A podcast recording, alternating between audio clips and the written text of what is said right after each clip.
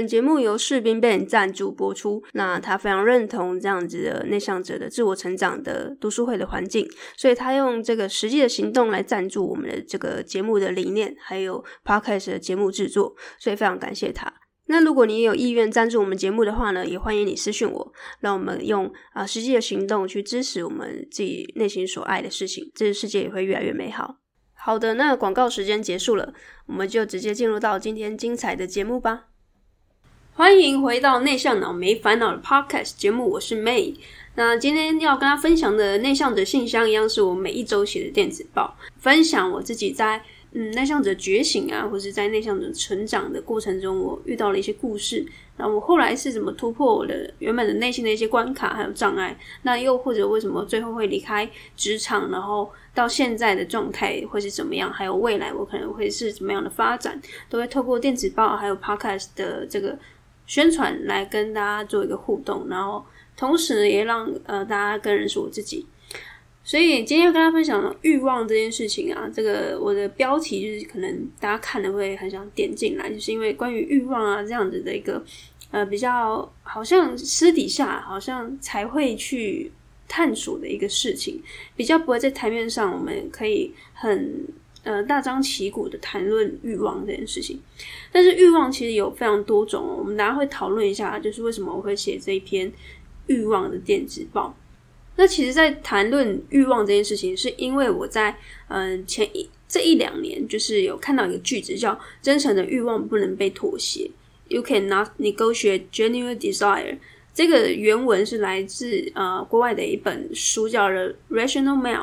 他这本书其实就是在讲，比较是讲两性动态之间的欲望。那这本书的作者其实就是国外非常有名的一个洪耀文教父，然后写的书，然后也是这一两年我接触到这样的东西的时候呢，我就开始去研研读一下这个现在目前在台湾啊还没有太多人在讲的这样的一个概念，那其实在国外已经蔚为风潮了，所以呃，透过这样子的一个分享呢，想要跟大家讨论这个欲望这件事情。那当然也不是只有谈论两性动态之间的这种欲望，所以呃，今天这一集也比较多的是谈论我们身为一个人最真实底层的欲望。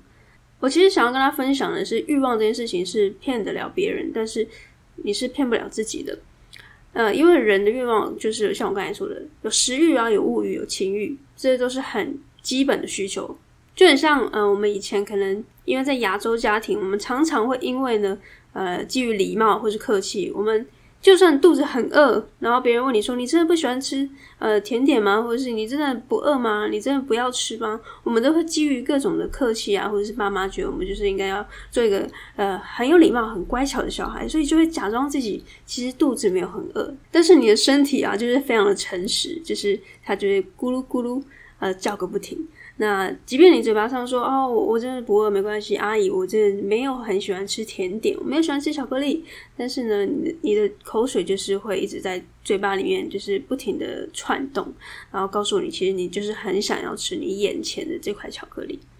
那为什么会讲到这件事情？其实我觉得跟自媒体很像，因为在过去，我其实就是非常的推崇大家，其实进自媒体都要去正视一件事情，就是你的知识、你的内容要怎么变现。其实，因为大家基于一种礼貌啊，或是像刚刚那个例子一样，大家很客气，啊害怕被人家冠上什么标签，就会说哦，我没有啦，我做这个只是兴趣的啊，我做这个自媒体，我经营 IG，我我写文章、画画，我做短影音，都是因为我的兴趣，所以就是一直维持这样佛系经营者的身份。但是呢，呃，就有刚刚的例子啊，我们就知道说，其实你的身体是骗不了人的。那这里的身体可能就是你的心底其实渴望，呃，如果可以变现的话，那就太好了。但是呢，你就是碍于各种世俗的这种眼光，然后就不想要被别人冠上一个哇，你现在想赚钱了，是不是想红啊？是不是呃觉得自己粉丝多了，呃要开始收费啦？那其实你的身体就是骗不了人的，这个东西它就是。那其实经营自媒体也是啊，大部分人都会说啊，我没有，我就佛系经营啊，没有变现没关系，我这只是做兴趣的。那其实啊，就刚才的例子，我们知道说，其实你的身体是骗得了别人，但骗不了自己。你的嘴巴上面虽然宣称说，哦，我没有，我这只是呃做兴趣的，我没有非常的看重，它只是我下班之余的一个休闲娱乐。然后呢，其实你的身体是骗不了人，骗不了你自己的。就是说，呃，其实打从心里还是会觉得说啊，如果有一天可以变现的话，如果它可以脱离，帮助我脱离我的正职工作的话，那该有多好。但其实，呃，真的很少人会非常诚实的跟这个自媒体的你自己的粉丝说，哦，我现在就是想要把这个自媒体当成是我的事业，所以我必须要赚钱，所以我必须要去打造一些产品、一些线上课程来跟你们收费。呃，这个事情如果说不出口的话呢，那你就只能呃看着你的肚子就是咕噜咕噜叫个不停，但你又只能因为害羞或是觉得客气，然后觉得自己好像还没够格，所以就一直处在一个非常尴尬的状态。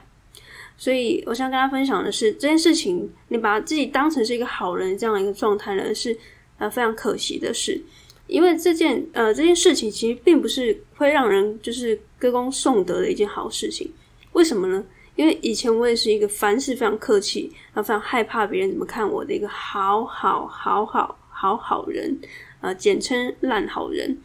呃，也因为是亚洲的家庭的关系啦，所以就是我相信大部分人家庭也都是这样子被教导的方式，就是要尽可能的，就是啊，不要讲出自己最真实的那种生理或者心理的需求。但是终于我在知道刚刚我说的这段话之后，真诚的欲望不能被妥协。我就开始回想过往的一些经历，那你才发现，确实真诚的欲望真的不能被妥协，而且欲望骗得了别人，终究是骗不了自己。呃，我今天就突然在回想一件事情，就是我开始细数，呃，我到底离开我朝九晚五的工作多久了？那就掐指一算，就发现哇，他们老当也三年半多了。那其实虽然这个呃。年资啊还不够资深，不像可能很多的前辈可能已经离开职场非常久，但是呢，我觉得这个也是一个呃优势，也也是一个甜蜜点。怎么说呢？因为这个三年半的时间还没有久到让我忘记现在身为你可能现在是一个新鲜人在职场挣扎的现在的一个心境，因为我可以非常认同，我也非常理解你现在身为一个新鲜人非常的痛苦的一个状态。我也遥想当时就是身为一个小资主的一个小确幸，然后那种腥风血雨的这种职场的生态啊，还有我当时带领团队各种的酸甜苦辣，我其实都还是记忆犹新。所以三年半之前的我呢，也在不断的思考我自己人生的下一个阶段到底要做什么事情。那其实三年前的我跟你可能现在很像，就是啊一直不断的在思考自己人生的下一个阶段。那现在回想起来，我觉得卡在泥沼的当时的我，其实最痛苦的事情啊，并不是上班下班，呃，非常的身体上的劳累，而是心理上的。我觉得我对于这份工作已经没有办法产生所谓真诚的欲望。这个真诚的欲望就好像失去了一个目标一样，每天主管下达的目标业绩，已经变成是我每天上班不得不去做的事情，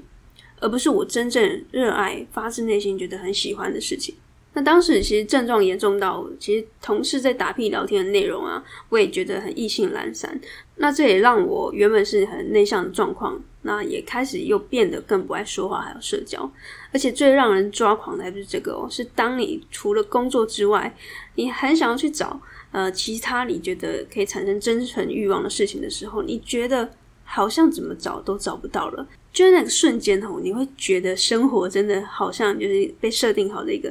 自动的驾驶模式，好像你不用去想你接下来明天要干什么，后天要干什么，或者是你根本也不在乎，或是你根本也没有那种欲望去想这个问题的答案，就是为什么我要每天工作，然后每天这样的上下班的生活，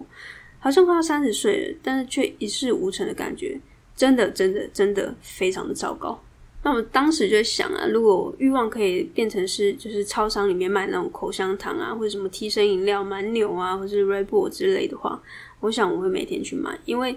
我真的好需要去产生呃，对于工作产生一个真诚的欲望，不然好像就是行尸走肉这样的感觉。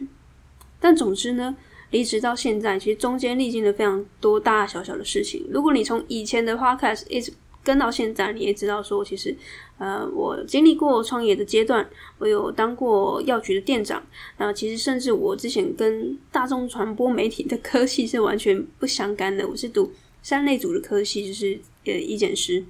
所以欲望没有办法被妥协，这也是我这一两年才知道的事情。啊，就像我在大学念的科系啊，其实这也是好像是不得不去做的一件事情，就是。哦，你已经报名了这个大学啊，一定要去读四年的这样的一个经历，才有办法毕业，然后接着到职场，好像一切都是在都是被规划好了，你不是这个自己的生命的主宰。好，那到这里，我不晓得大家对于呃欲望是不是可以被真诚的妥协，有没有更进一步的了解我想说的？嗯、我在这里再举一个比较生活化的例子。比如说，现在像今天星期五，同事们就可能约你说：“哎，要不要星期五就是 Friday night，我一起去吃个晚餐？”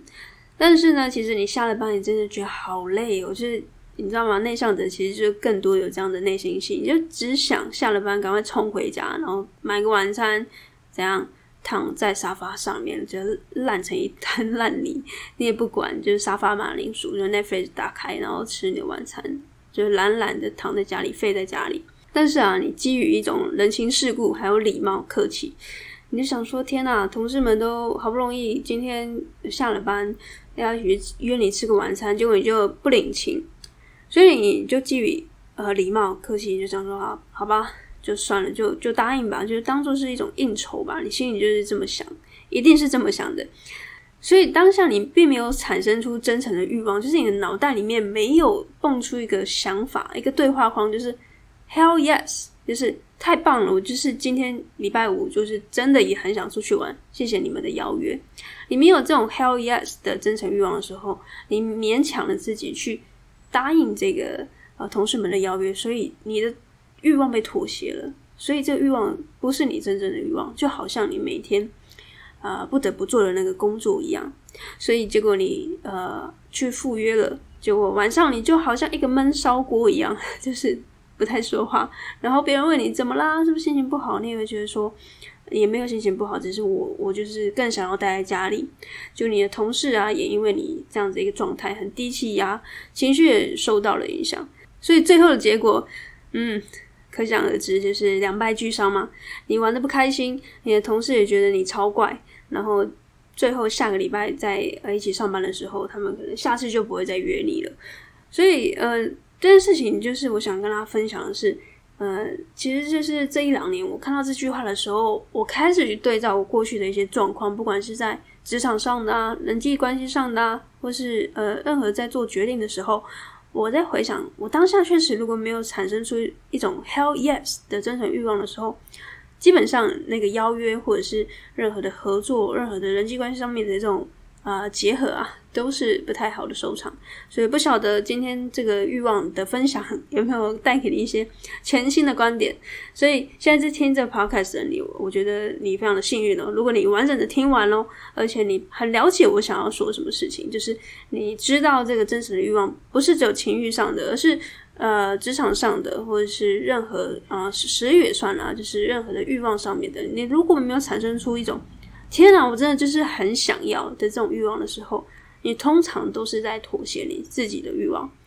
那也非常幸运，恭喜你，是因为你找了我三年的时间，知道这个真相，就是其实这个事情是你没有去主动的意识到的时候，你会觉得这整个生活很不对劲，因为你不知道为什么就是懒懒的、懒洋洋的这样子，对什么事情都没有太多的兴趣。所以这也只是关于所谓欲望的浅谈呐。那到底关于这个最终修行的结果啊，就是哦，好，我现在知道这个真诚的欲望不不能被妥协。那然后呢，我要怎么去抱持着这样子一个想法去实践在我的生活或是工作？呃，这个最终的结果，我想有机会我们可以再针对这个欲望的事情来更多的琢磨，或是更多的例子来探讨。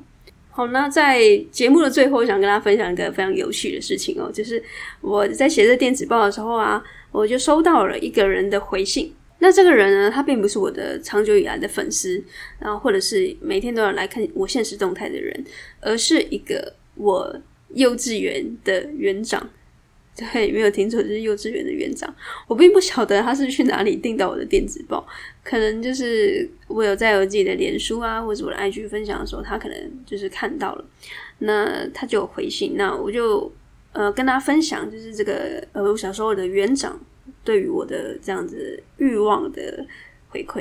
好，那他就说：“妹，开心有你这个小小朋友，看着你为自己努力着，真的是非常棒的事情。也借着你的轨迹呢，让我思索着，即便是老年了，但还是要活得精彩。以我这个年纪，这精彩不是衣食无缺，而是要创造更多的可能，成为别人的祝福。我爱我的工作，也庆幸有这个工作，以致激励自己有充沛的热情来行走生命的道路。谢谢曾经分享读书会，让我可以接收到年轻人的声音，借着不同的思维，期待会有更多不同的火花再现。谢谢小小朋友。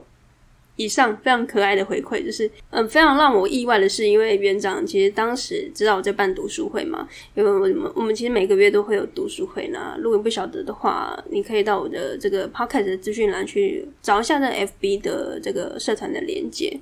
总之呢，他参加了我五月的读书会，然后他是旁听的，呃，默默的在这个荧幕后呃听我们大家的分享，然后可能又刚好收到我这个电子报，就是才最后 push 他去回馈我这个刚刚我我念出来这段文字，感觉到非常的温暖呢，就是因为嗯有两个点嘛，第一个就是收到回馈这件事情，其实对于做自媒体的人啊，这其实最困难的是收到大家的回馈，直接的回馈。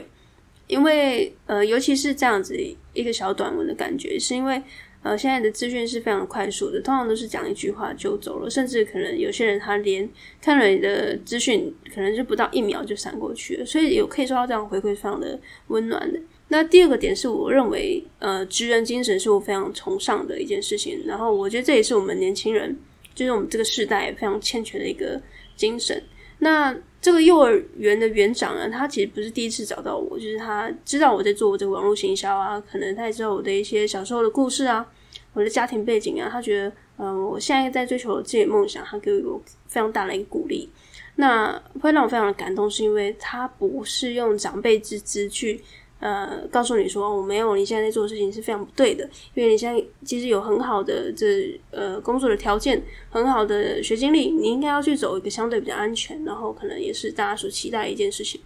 他没有这样讲，反而呢，他呃借由我的分享，还有我去呃举办的读书会来跟我说，他其实受惠很多。然后也成功的去反射了他现在在经营幼儿园的一个呃工作上面的一个状态，因为他其实非常喜欢他的幼儿园。你想哦，从我呃小的时候到现在啊，这个幼儿园还一直在哦，所以他其实呃少说应该有三四十年的这样一个经历哦，他一直都是在第一线，就是在幼儿园里面当第一线的大家长。这跟年轻人的想法真的太不一样了。我们现在想的大部分的年轻人的想法是什么？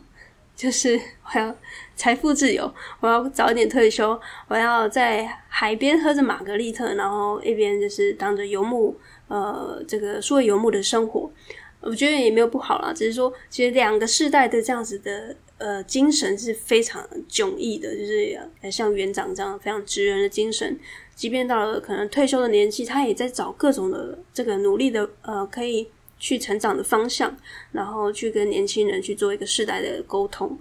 这个真的我也不确定，我老的时候会不会有这样的一个能耐，或者是有这么的职人的精神去跟我们的下一代去做这样的一个交流。所以现在听 Podcast 的你，我其实看后台的数据，蛮多都是在二十八到三十五岁之间的女性。那我猜你可能也是吧？那如果不是也没有关系，就是大概你也是。借借在可能职场的一个呃上班族、小资族这样的一个状态，就是其实我跟蛮多这个创作者聊过之后啊，慢慢的会修改我自己之前过去的一些想法，然后又或者会新增一些新的资讯进来，我会觉得到头来，其实大家对于自己的人生的安排，其实都有自己一套的呃玩游戏的规则啊，就是你的人生的蓝图要怎么去打造，其实每个人都不一样。那当然，你会来听我的 podcast，或者是去听别人的 podcast，你可能会崇尚或者喜欢你想要去呃成为那样子的一个生活的状态，然后或是成为那样的人，所以你才会去看他的内容，去听他的 podcast，去看他的 YouTube。